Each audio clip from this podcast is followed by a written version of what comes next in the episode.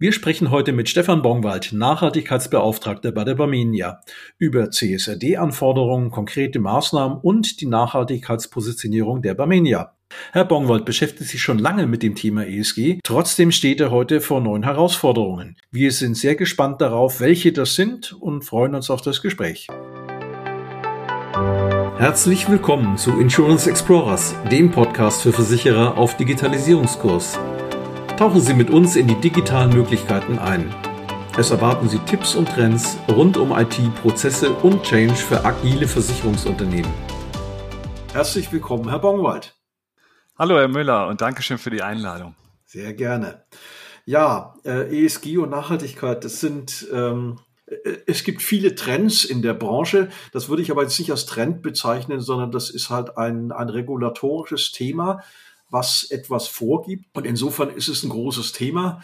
Ähm, aber es ist jetzt im ersten Moment wahrscheinlich nichts, was eine Versicherung wirklich, äh, was, was hilft, mehr Versicherungen zu verkaufen.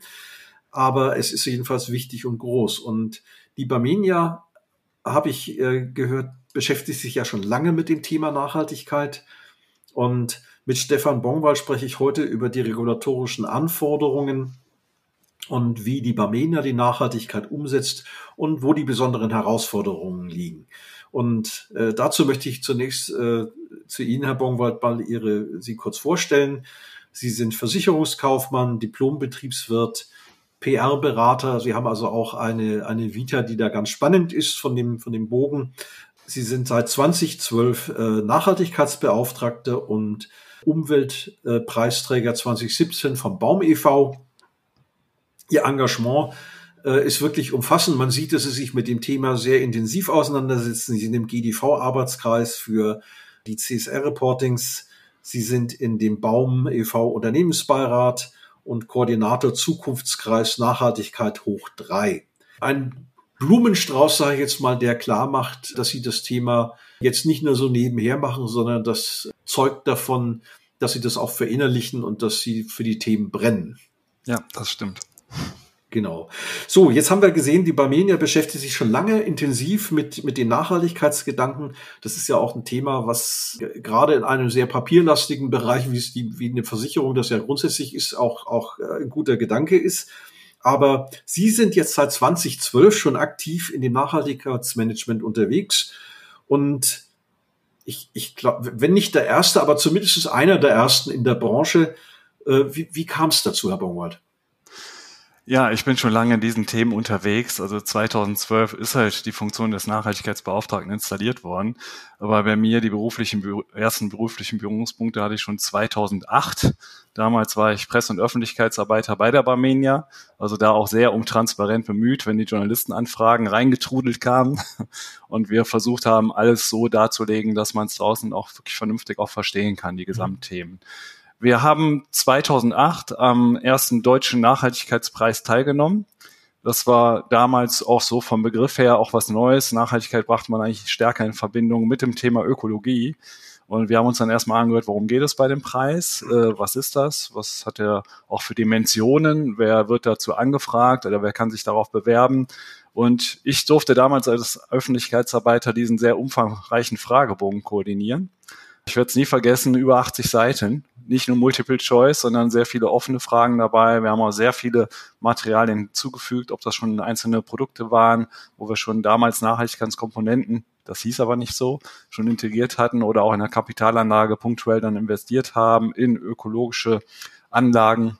Ja, wir haben damals direkt einen Preis gewonnen, den Sonderpreis Deutschlands nachhaltigster Vertrieb, wo aber nicht nur ja, die vertrieblichen Aktivitäten eingeflossen sind, sondern der damals im Neubau befindliche, ja, die neuen Hauptverwaltungen, die 2010 eröffnet worden sind. Damals ja, Zertifikat, Audit, Beruf und Familie, das haben wir schon seit 2005 gehabt. Also diese ganzen Dinge sind schon eingeflossen.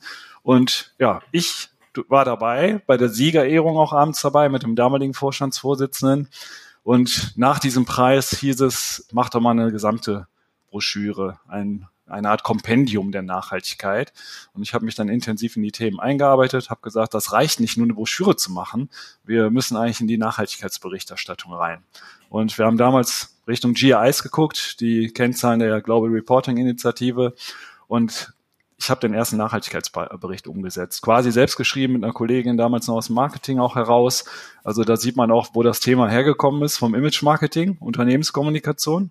Eigentlich äh, viel stärker dann irgendwann, Sie haben es angesprochen, in den regulatorischen Bereich, aber dazu kommen wir gleich noch. Und ja, mit diesem tollen Preis im Rücken, mit dem ersten Nachhaltigkeitsbericht, auch das 2009 war das Berichtsjahr, das war auch so ein Novum in der Versicherungsbranche. So viele gab es noch nicht, die es gemacht haben nur die ganz großen internationalen, auch DAX-Konzerne, die sowas hatten in dieser Form.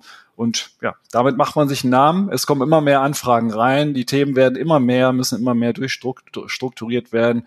Und so haben wir dann irgendwann entschlossen, der Vorstand beschlossen, es soll eine Funktion des Nachhaltigkeitsbeauftragten installiert werden. Und das war 2012 soweit. Und ich durfte es dann werden. Sehr schön. Ja, das ist, das ist spannend. Also sich in der Zeit schon äh, so, so intensiv damit zu beschäftigen, das mhm.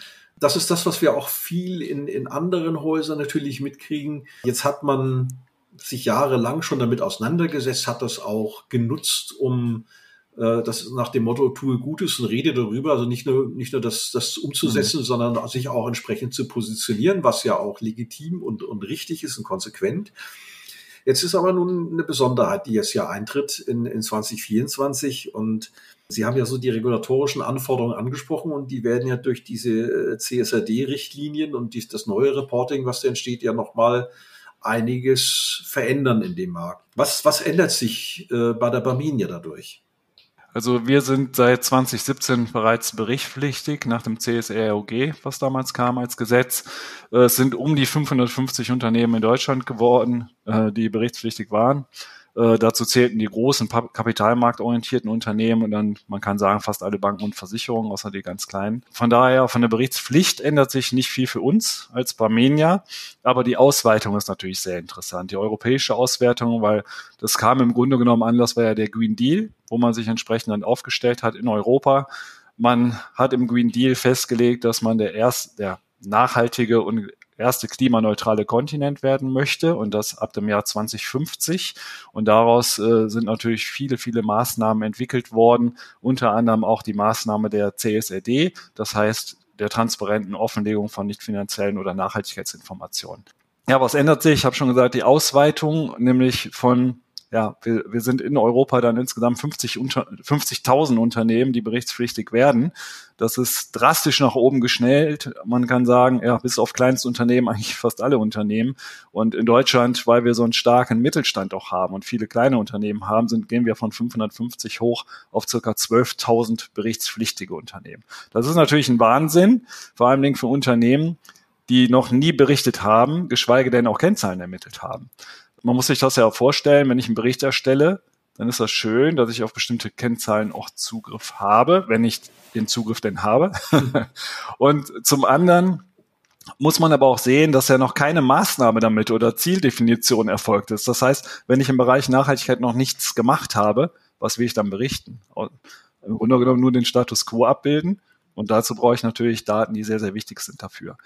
Was auch ein sehr wichtiges Element der CSRD ist, dass halt das gleichgestellt wird mit dem Geschäftsbericht, den viele Unternehmen, viele Häuser ja schon seit etlichen Jahren, Jahrzehnten kennen. Das wird integriert. Also das wird zusammengelegt, die nicht finanziellen Informationen kommen in den Geschäftsbericht rein. Das heißt, es wird ein integrierter Bericht und die Wirtschaftsprüfung muss den ganzen prüfen.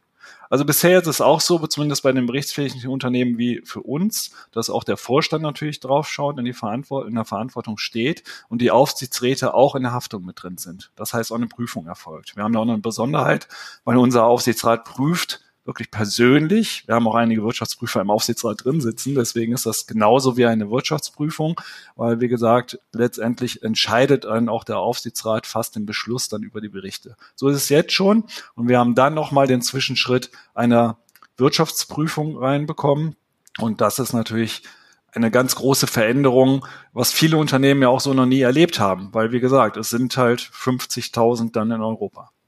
Das ist eine Menge, ja. Und äh, ich sag mal, das, das Ziel der Regulatorik äh, war ja auch eine Vergleichbarkeit hinzukriegen, weil in der Berichterstattung war man natürlich in der Vergangenheit hat man mehr Möglichkeiten gehabt, das äh, nach, nach eigenem Gusto zu gestalten, als es jetzt der Fall ist. Ab, äh, ab offiziell erst ab 2025 muss es so reportet werden, aber Äh, letztlich heißt es ja, dass ich ab Januar 2024 die Daten erheben muss, weil was soll ich sonst 2025 einen Report abgeben? Ne?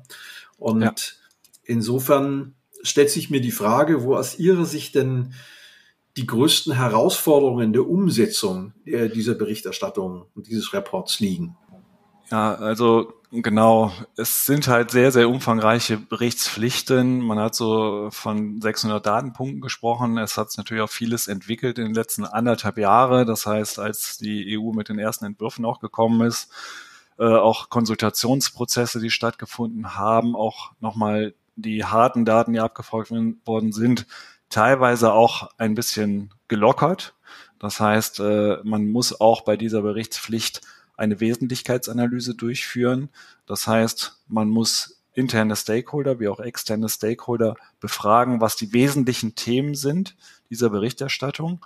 Äh, die Grundlage dafür sind die ESRS, das ist das Kennzahlensystem, das europäische. Da fragt man im Grunde genommen äh, ab, was sind die Hauptthemen für das Unternehmen.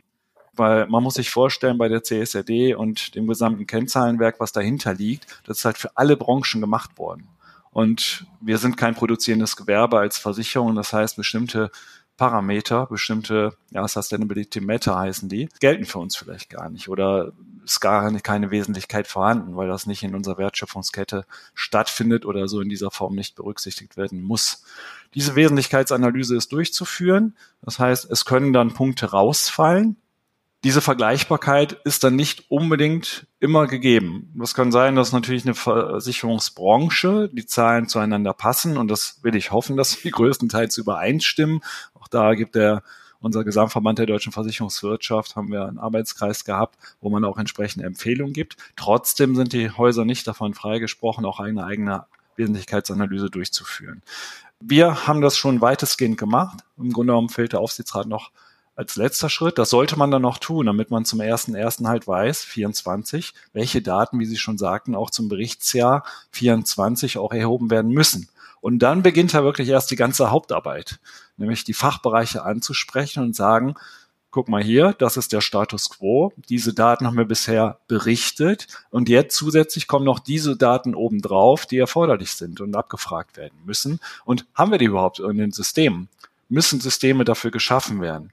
Und nicht nur Systeme, sondern wenn man Daten auch berichten muss, dann geht es auch darum, die Strategie zu diesem Datum zu erfassen. Ich sage mal als Beispiel auch eine CO2-Bilanz zu erstellen. Wenn man das noch nicht hat, dann muss ich wissen, wie ich dann die Werte komme an CO2, komme an den Gesamt äh, CO2-Emissionsverbrauch. Und dann natürlich noch, welche Ziele habe ich? Welche Minderungsziele habe ich und welche Maßnahmen ergreife ich dazu, die ich auch berichten muss. Und das ist natürlich sehr, sehr herausfordernd. Wie schon gesagt, das eine ist das Reporting, aber das andere ist natürlich die Entwicklung und Weiterentwicklung der Themen insgesamt. Mhm. Und das ist ja eigentlich ganz spannend. Also wenn ich das so betrachte, ich meine, Sie wissen, dass in unserer Branche, wir haben nicht gerade wenig Regulatorik und meistens sind das so ungeliebte Themen, äh, mit denen man dann halt durch die Tür muss. Aber oftmals ist es so, wenn man es clever anstellt, kann man ja natürlich auch eine Menge draus schöpfen. Und gerade so in dem Bereich, denke ich mal, ist da auch eine Menge drin. Und je, je tiefer ich in das Thema eintauche, desto mehr sehe ich auch, hm, das sind noch ganz andere Sachen. Das sind Prozesse, wo man sagt, okay, muss es sein, dass man fünfmal im Jahr die Leute da zusammentrommelt oder kann man äh, zu, zu irgendwelchen Veranstaltungen, die zentral sind? Kann man das dezentralisieren? Kann man das vielleicht äh, zusammenfassen, dass man sagt, okay, die sind halt fünf Tage, eine, eine Woche mal an einem Ort, dann macht mhm. man das alles zusammen. All solche Dinge, die in den Prozessen liegen. Dann gibt's da so Themen wie, äh, was habe ich Photovoltaik auf dem Dach oder auch nicht? Ja, das sind äh, Invest-Themen eben nicht nur das, was man so im ersten Moment denkt, naja, die, die schicken mir halt künftig meine, äh, meine Meldebescheinigungen oder die, die, die Pflichtbescheinigungen online. Ja, das, das ist so das ja. naheliegendste. Aber es ist wesentlich mehr, will ich damit sagen. Deswegen, ja, ist natürlich immer spannend zu sehen, wie die Häuser aufgestellt sind. Und deswegen die Frage an Sie, äh, wie sehen Sie denn die Barmenia aufgestellt? Wie gehen Sie mit diesen Herausforderungen da konkret um? Also insgesamt zum Nachhaltigkeitsmanagement sind wir gut aufgestellt. Wir haben halt jahrzehntelange Erfahrung jetzt mittlerweile in diesen Themenfeldern, noch diese Strukturen auch zu schaffen. Man muss aber da ganz ehrlich sein, wir müssen da auch ehrlich sein und sagen, okay, der Status quo ist gut, aber durch die immensen Pflichten, die von der Regulatorik da vorgegeben sind, wir haben das Thema angesprochen, haben wir natürlich auch noch viel zu tun. weil ich sage mal auch über die Taxonomie, wo Nachhaltigkeit definiert wurde, zumindest die ökologische Nachhaltigkeit definiert wurde, auch Rahmenbedingungen geschaffen worden sind, heißt es natürlich, sich nochmal neu zu sortieren und dann auch genau darüber zu berichten und auch Kennzahlen zur Taxonomiefähigkeit. Und jetzt kommt zum ersten ersten die Konformität, die berichtet werden muss. Diese Daten müssen auch erstmal erfasst und erhoben werden. Und wie gesagt, die Strategien müssen entsprechend auch angepasst werden und immer weiterentwickelt werden. Und Sie haben das wichtige Thema Daten angesprochen die Datenverfügbarkeit weltweit. Wir investieren weltweit. Kapitalanlage ist das Fokusthema. Also da sieht die EU als, uns auch als wichtigen Treiber. Wo gehen die Gelder hin? Wie lenkt man die Flüsse, die Finanzströme? Wie ja, werden die in die Entwicklung oder Weiterentwicklung oder Transformation der Gesellschaft auch investiert. Und das ist ein ganz wichtiges Thema. Im Grunde genommen gibt die EU ja auch gar nicht viel vor. Die Unternehmen können weiterhin machen, was sie wollen. Fast. Aber man muss halt transparent offenlegen, wenn man positive Impacts hat. Das heißt, ob man positiv auf das Thema Nachhaltigkeit einzahlt oder auch negativ. Ne? Und dann nehme ich mal die fossilen als Beispiel, äh, die aber auch, man kann sagen, jetzt bei der aktuellen Klimaschutzkonferenz hat man bis zum Schluss gerungen, dass überhaupt ein Ausstieg damit ins äh, Papier reinkommt. Auch Atomkraft, ja, hat so eine neue Renaissance, äh, Renaissance erlebt. Das muss man ja leider sagen. Oder einige der wenigen Ländern, die da äh, ja gesagt haben, ganz konsequent, wir steigen da aus, ist Deutschland. Und da muss man natürlich mal hinschauen, wie die Themen dann auch international entwickelt werden und wir natürlich dann die Strategien entsprechend auch ja, weiterentwickeln auch zu diesen Themen. Im Produktbereich genau dasselbe. Also wir schauen natürlich auch da, wie sind wir im Bereich Produkte aufgestellt. Auch da gibt es wieder die Taxonomie. Da geht es in erster Linie bei den Versicherungsprodukten der Nicht-Lebensversicherung. Sag ich mal, das ist ja dann der Kompositbereich als Beispiel oder die Krankenversicherung. Da geht es dann äh, um das Thema Klimafolgenanpassung. Das heißt, bieten wir noch Versicherungsschutz? Wenn der Klimawandel und, sag ich mal, die Hitzrekorder immer näher zu uns kommen. Und nicht nur das, wir sind in Deutschland in erster Linie tätig, aber international gesehen gibt es ja schon, schon globale Akteure auch. Und da geht es darum, versichere ich noch was oder nicht? Und kann ich das Risiko noch tragen? Und das ist das Aller, Allerwichtigste. Weil, ich sag mal, der Klimawandel, da fliegt uns ja einiges um die Ohren.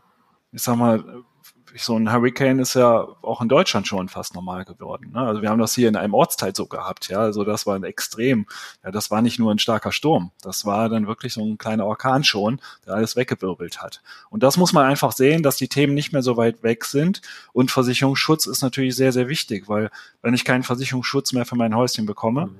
dann scheitert auch die Finanzierung bei der Bank.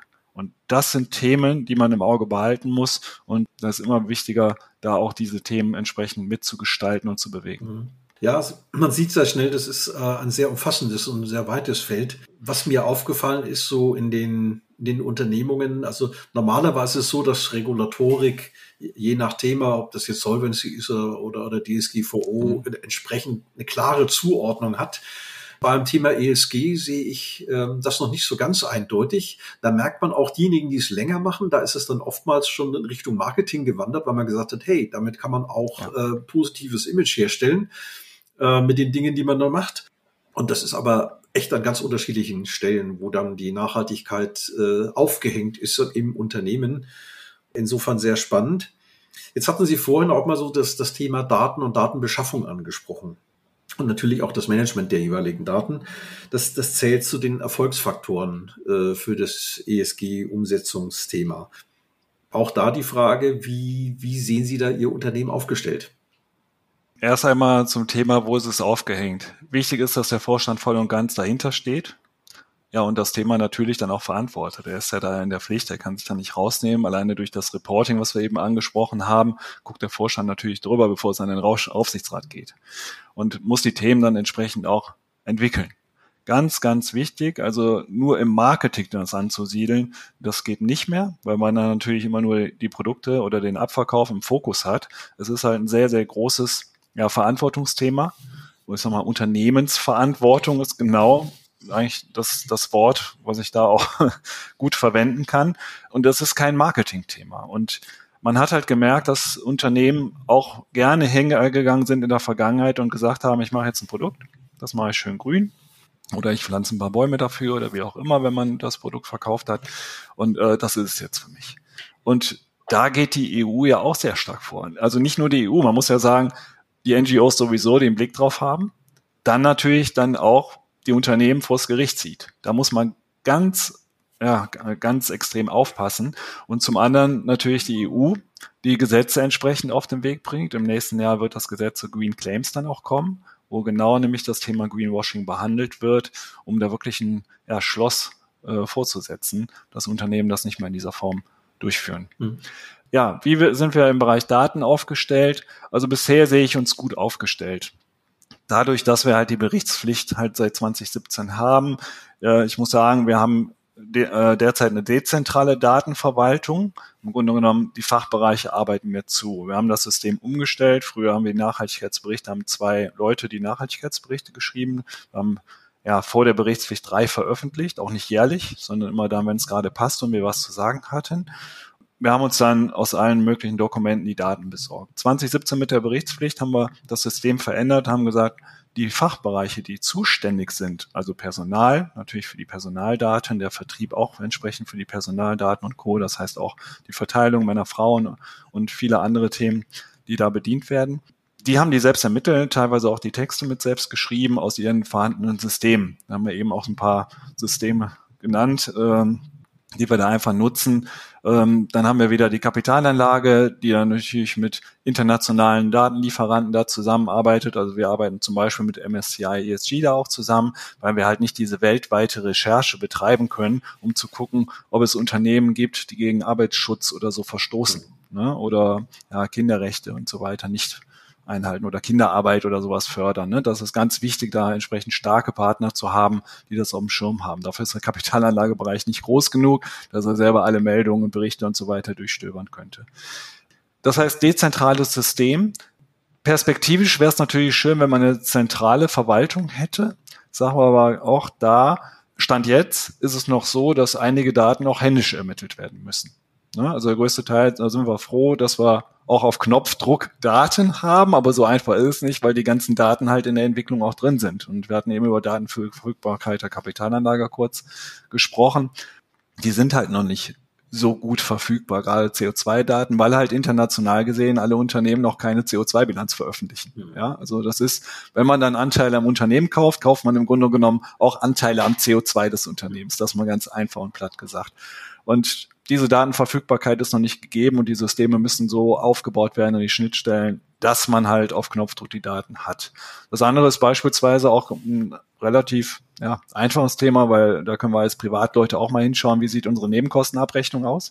Ja, man kriegt die Nebenkostenabrechnung zur Verfügung gestellt und darf sich da durchwursteln, so ist es auch, weil es da auch keine richtig strukturierten Vorgaben gibt. Die Vermieter müssen bis zum 31.12. des Folgejahres Nebenkostenabrechnung zur Verfügung stellen. Aber es gibt keinen Standard, mhm. der sich da etabliert hat, so dass man sehr unterschiedliche Daten da bekommen kann. Das heißt, da Ärmel hoch, ich wollte gerade sagen, oder sind das die Hosenbeine, die man hochkrempeln muss und dann kniet man sich da rein, so. Das, das sind halt Themen, da muss man halt schauen, wie kommt man an die Daten, aber es wäre perspektivisch gesehen, wie gesagt, schön, wenn man da ein zentrales System hätte und die Daten natürlich alle auf Knopfdruck verfügbar werden. Und was natürlich auch als europäisches System, europäische Datenbank angedacht ist, ist der ESAP, der European Single Access Point. Das ist eine sehr große Datenbank, wo im Grunde genommen alle Nachhaltigkeitsberichte, also die 50.000 aus Europa einfließen sollen. Frühestens ab 27 wird er zur Verfügung stehen. Und dann könnten wir natürlich auch für die Kapitalanlage aus diesem Punkt Daten abfragen und sagen, so sieht das jetzt aus mit dieser Investition, so viel CO2 liegt dahinter oder nicht. Aber das ist nur eine Lösung für Europa. Und wir investieren nicht nur in Europa. Ja. Also auch da sehen Sie wieder die Herausforderung. Wir arbeiten an allem, das umzusetzen. Ja, ich, also es, es ist, das, das sieht ja ein bisschen so aus wie so ein Fass ohne Boden, ne? Weil letzten Endes, ja. es kommen auch täglich neue Herausforderungen dazu. Äh, Sie haben es angesprochen in Kapitalmärkten was jetzt neu ist für die meisten, sind eben genau diese Personalthemen, die Sie angesprochen haben, dass äh, die, die, die Erfassung des, äh, der, der Geschlechter, dass man sagt, okay, habe ich, wie viele Führungskräfte habe ich, die weiblich sind und so weiter und so fort. Das sind ja Fragestellungen drin, die man im ersten Schritt jetzt vielleicht nicht sofort äh, damit in Verbindung bringen würde, aber die sind halt nur enthalten. Ne? Und ja, die muss man beantworten. Und das bringt auch neben den Datenschutzthemen, wo man sagt, das sind Personaldaten, wie geht man damit um, wer darf die verarbeiten und so, äh, bringt es ja noch einige andere Sachen mit sich. Also es ja. ist eine spannende Herausforderung. Ja, das mit den zentralen mit dem zentralen Werkzeugen. Das ist tatsächlich ein Thema, mit dem wir uns ja auch beschäftigen. Wir sagen, hm, was kann man denn machen, um, um für einen Versicherer das Leben da zumindest zu vereinfachen. Ob man das komplett hinkriegt, das ist natürlich die Vision, aber, aber da auch da, das sind so Themen, die ja dann auch Berater beschäftigen. So, Sie hatten es. Man muss einfach, ja. Entschuldigung, Herr Müller, man muss einfach an diese Vision immer glauben und darauf hoffen, dass es irgendwann kommt. Und vor allen Dingen nicht nur hoffen, sondern daran arbeiten. Das tun wir beide. Und ich habe diese Vision damals auch, äh, was das Thema Nachhaltigkeit angeht. Man hat gesehen, dass Unternehmen wirklich wollen, einige Unternehmen wirklich wollen, aber es sind halt immer dieselben Unternehmen geblieben, es kam immer nur ein paar hinzu.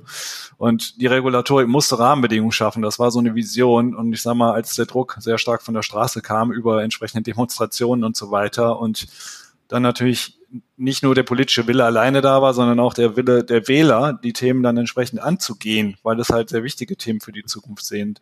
Sie haben ja von Megatrends gesprochen. Ja. Dann kam halt die Regulatorik. Ja. Und äh, ganz ehrlich, ohne die hätten wir nicht diese Nachhaltigkeitsentwicklung jetzt erfahren. Ich sage nicht, dass das schön ist. Ich sage manchmal auch so aus Spaß, ich komme aus Marketing, mhm. ne? Jetzt äh, mache ich Regulatorik, früher hatte ich Spaß, jetzt nicht mehr so. jetzt setze ich um. Äh, nein, aber das ist natürlich auch böse gesagt. Es ist super spannend. Ich sage mal, auch die Leute, die sich mit Daten da auch befassen müssen und sich da wirklich reinknien müssen und wo bekommen wir das letzte Datum her? Und das ist ja nicht so, dass man aus den Gesetzen, Gesetzen das immer so ablesen kann, sondern sie müssen halt vieles interpretieren und teilweise gibt es Nachschärfungen, teilweise Veränderungen auch von Dingen, die gerade erst zu Wasser gelassen worden sind.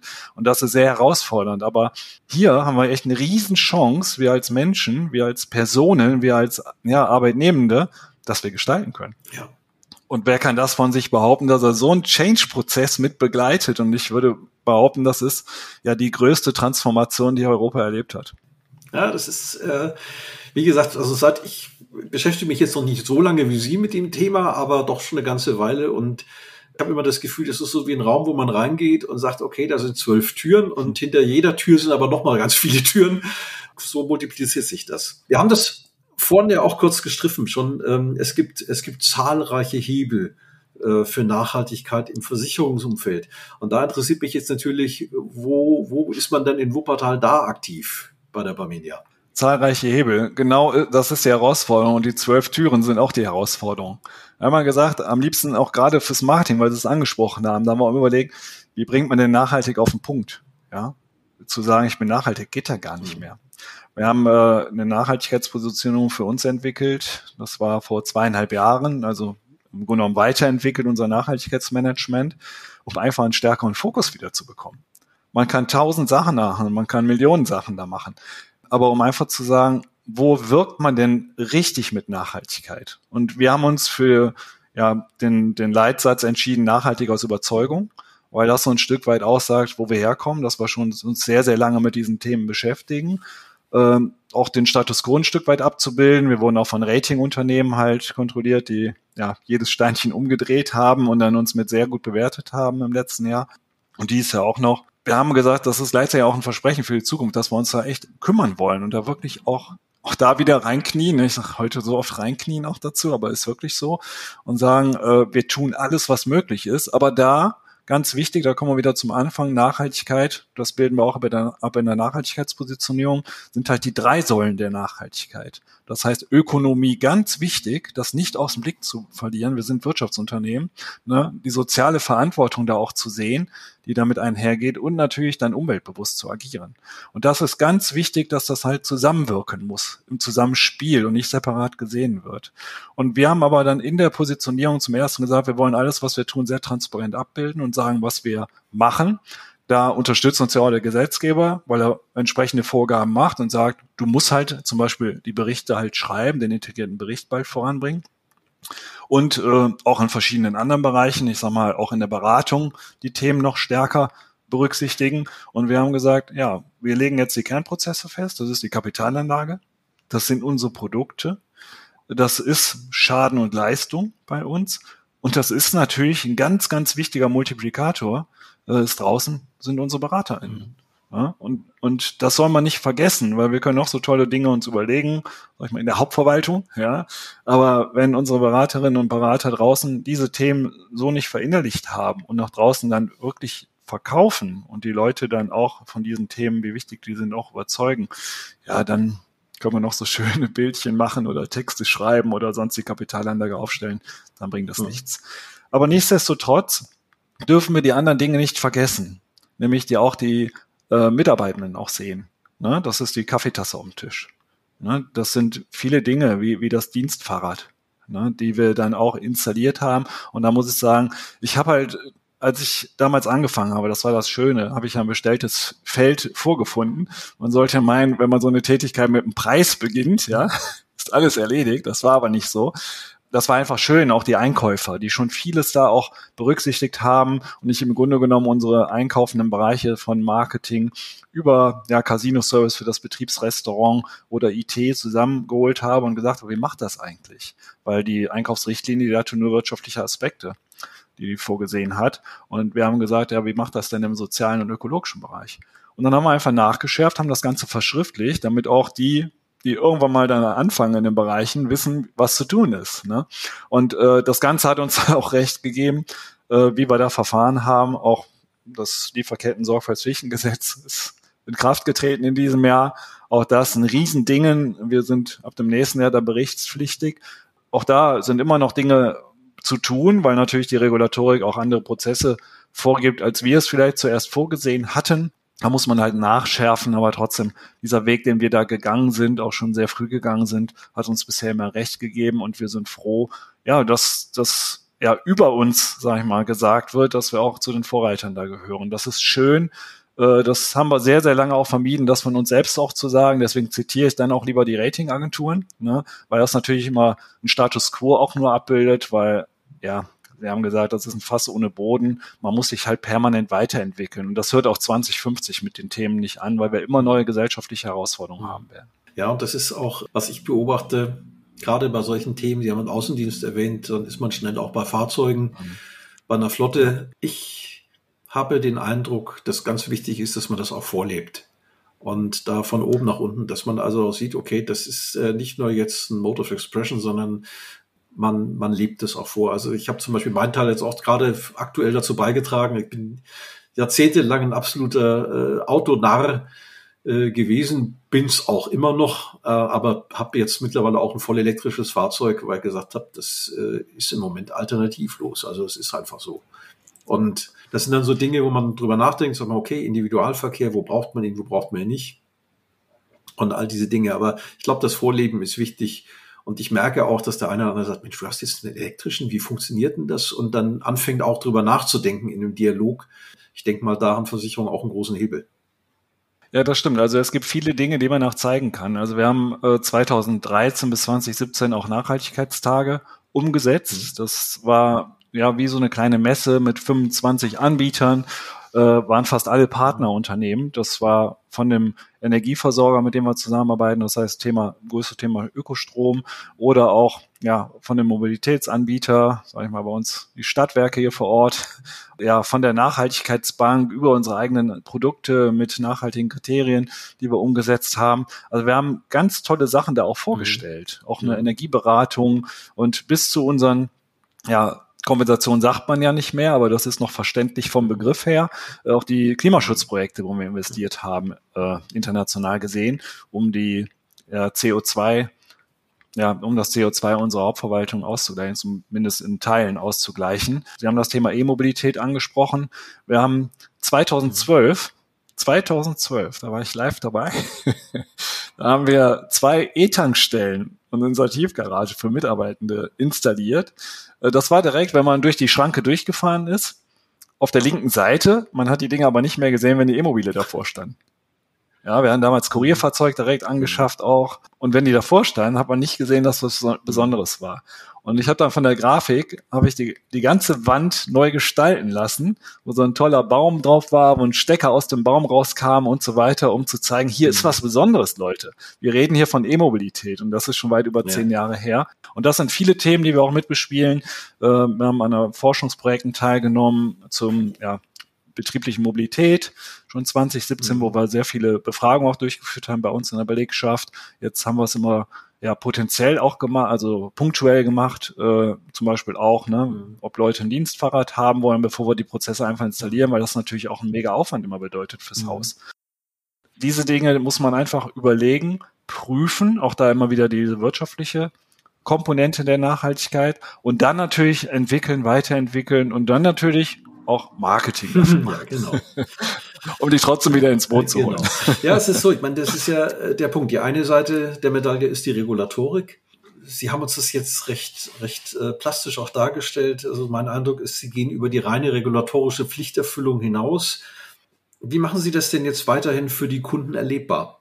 Wir versuchen das über die Produkte halt zu machen. Also was nicht vergessen werden darf, ist halt auch der Spaß an der Sache. Also das möchte ich insgesamt zu der Nachhaltigkeit als Themen sagen, weil ich sage mal auch das Thema E-Mobilität, ich möchte da trotzdem immer darauf zurückkommen. Man hat ja immer gesagt, du tust was Gutes für die Umwelt. Das ist aber, wenn ich an der Ampel stehe, jeden Benziner stehen lasse, wenn ich einmal draufdrücke, weil er sofort da ist, ja. Das hat man irgendwie vergessen zu erwähnen. Und das war eigentlich toll für die Leute, ja, einfach Spaß da auch am Autofahren haben. Und äh, das sind einfach Themen, der Spaß darf nicht vergessen werden. Gut, wir versuchen das halt direkt in den Produkten halt umzusetzen und immer wieder diese Themen, was kostet Nachhaltigkeit mehr? Und wir versuchen das halt, ja, es ist eingepreist, aber wir müssen natürlich bei den ganzen Vergleichen, die es im Markt gibt, auch Preisvergleichen, müssen wir, egal, auch wenn wir Nachhaltigkeitskriterien drin haben, müssen wir im Wettbewerb, im Wettbewerb standhaft nehmen, weil die Leute sind heutzutage bereit, auch für Nachhaltigkeit mehr zu bezahlen, aber wir haben immer versucht, egal ob dein Produkt nachhaltig ist oder nicht, weil die Kriterien nicht unbedingt immer dann in Vergleichen auch so dargestellt worden sind, dass es nachhaltig ist. Deswegen versuchen wir natürlich diese Dinge mit reinzunehmen in die Kalkulation. Wir sagen immer, Nachhaltigkeitskriterien müssen auch kalkulatorisch sinnvoll sein. Und was ganz wichtig ist, es muss natürlich von den Kundinnen und Kunden auch gewollt sein. Und ein konkreter Bedarf, also wir haben ja Fahrrad E-Bike Versicherung. Also das haben wir ganz neu aufgestellt, auch äh, ja eine Versicherung auch für Dienstradleasing und so weiter auf den Weg gebracht. Das sind Dinge, da muss man sagen, was war zuerst da Hen oder Ei? Äh, wir sagen, okay, die Mobilität, wenn es da neue Anforderungen gibt, und das ist natürlich zum ganz, ganzen Thema E auch notwendig, dann muss man schauen, dass man entsprechende Produkte dann noch vorhält. Ja, Herr Baumwald, also sehr, sehr spannend, was Sie uns da jetzt ähm, alles alles darüber berichtet haben. Also man sieht, es ist ein ganzer Blumenstrauß. Auch der ihre Nachhaltigkeitspositionierung nachhaltig aus Überzeugung. Äh, vielleicht als letzte Frage mit der Bitte um eine kurze Antwort, was es damit dann auf sich hat. Ja, nachhaltiger aus Überzeugung, das, was halt von innen heraus machen, dass eine intrinsische Motivation ist. Und das ist ja oft das Thema. Wenn man Themen bewegt, wie Nachhaltigkeit, dann hören sie nicht auf, auch wenn sie das Bürogebäude verlassen. Sie machen halt weiter, auch im privaten Bereich. Und das war wirklich auch da einen längeren Weg gehen, als es Regulatorik oder wie auch immer da auch vorschreibt, sondern dann wirklich auch die Transformation aktiv gestalten wollen. Und darum geht es bei dieser Nachhaltigkeitspositionierung. Toll. Also sehr spannend. Lieber Herr Baumwald, ich, äh, unsere, unsere Zeit ist schon rum. Das verging wie im Flug. Wir hätten noch stundenlang miteinander reden können. Und äh, ich, ich danke Ihnen sehr für dieses äußerst spannende Interview und die vielen Einblicke, die Sie uns in die Nachhaltigkeitsmaßnahmen der Barmenia gestattet haben und wie Sie damit umgehen mit den CSRD-Berichterstattungen, das Selbstverständnis. Äh, es hat ein schönes Bild ergeben. Vielen Dank und dass Sie hier waren. Sehr gerne, es hat mir viel Spaß gemacht. Und äh, ich finde, das kam auch insgesamt beim Interview rüber, auch von Ihnen. Die Themen machen einfach auch viel Freude. Das muss man einfach sagen, wenn man diesen Impact dann auch hat. So ist es. Gut, herzlichen Dank.